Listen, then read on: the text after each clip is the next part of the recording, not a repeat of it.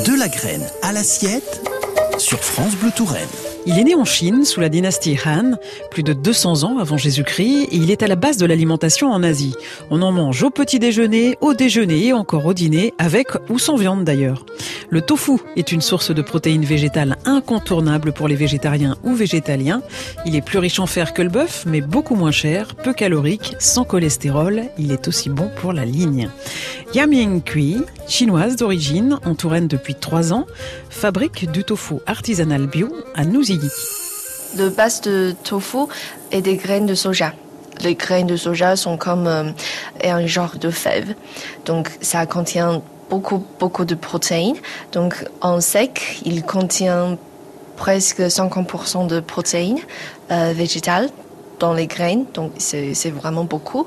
Euh, c'est plus que la viande, hein oui, oui, oui, on sait que euh, c'est plus que la viande.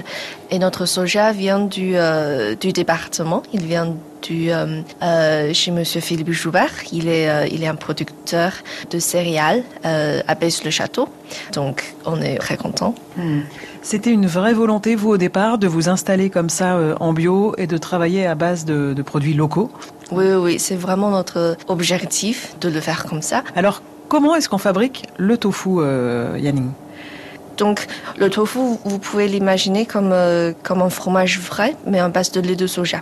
Donc euh, la première étape, c'est de récupérer le lait des graines.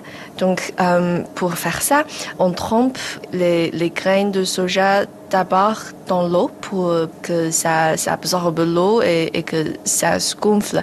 Et un petit peu comme toutes les légumineuses, en fait. Euh, oui, oui, oui. Tous les pois et tout ça, en fait. Voilà. Comme ça, ça permet que le protéine dans les graines euh, se descende dans l'eau. Euh, comme ça, on peut écraser les graines de soja. On peut récupérer le, lait avec les protéines qui est, qui est dedans.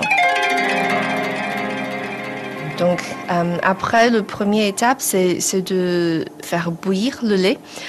Euh, ça permet de détruire euh, les toxines dans les graines de soja parce qu'il y a des substances qui, qui gênent la, la digestion euh, et tout. Il y, a, il y a plein de choses qui sont un peu, pas vraiment toxiques, mais, mais pas très bien pour la santé.